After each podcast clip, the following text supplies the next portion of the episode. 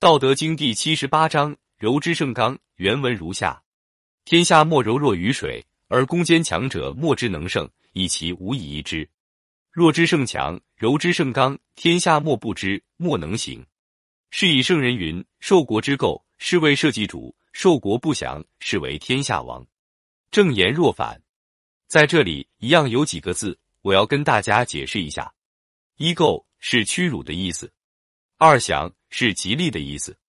全文翻译一下：天下最柔软的莫过于水了，但攻坚克强却没有什么东西能胜过水的，因而水是没有事物可以代替得了的。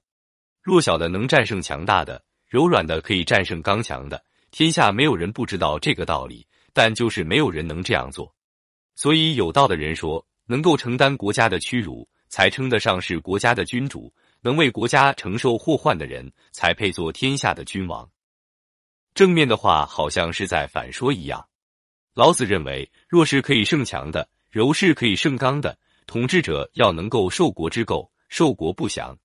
一方面应该像水一样，以柔弱达到手段；另一方面应该敢于担当。比如我上期节目提到的那位科学家，我的那个顾客。我认为他就是符合这样品德的人。这一章的内容分为两部分，前半部分讲柔弱胜刚强的道理，后半部分说，如果一个人能够承担国家的污垢和不祥，那么他就会成为国家的主宰。天下莫柔弱于水，而攻坚强者莫之能胜，以其无以易之。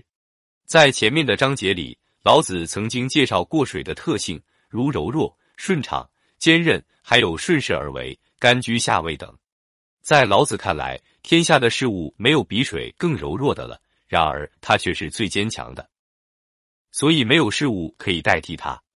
为什么说莫之能胜呢？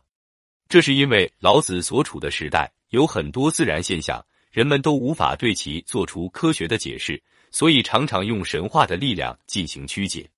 例如，当洪水气势汹汹的袭扰人类的时候，人们就称洪水为猛兽。并认为这是上天在惩罚他们。弱之胜强，柔之胜刚，天下莫不知，莫能行。在这里，老子说天下人都懂得了柔能胜刚的道理，却很难像水那样以弱胜强。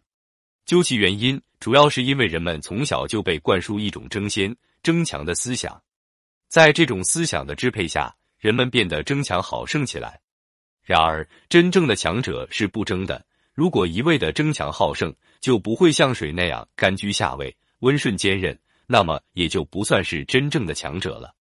是以圣人云：“受国之垢，是为社稷主；受国不祥，是为天下王。”受意为主动接党、自觉承担；垢这里指的是外国的侵略。在这里，老子引用圣人的话来说明君主应具备的品德，即能够承受国家的耻辱和灾难。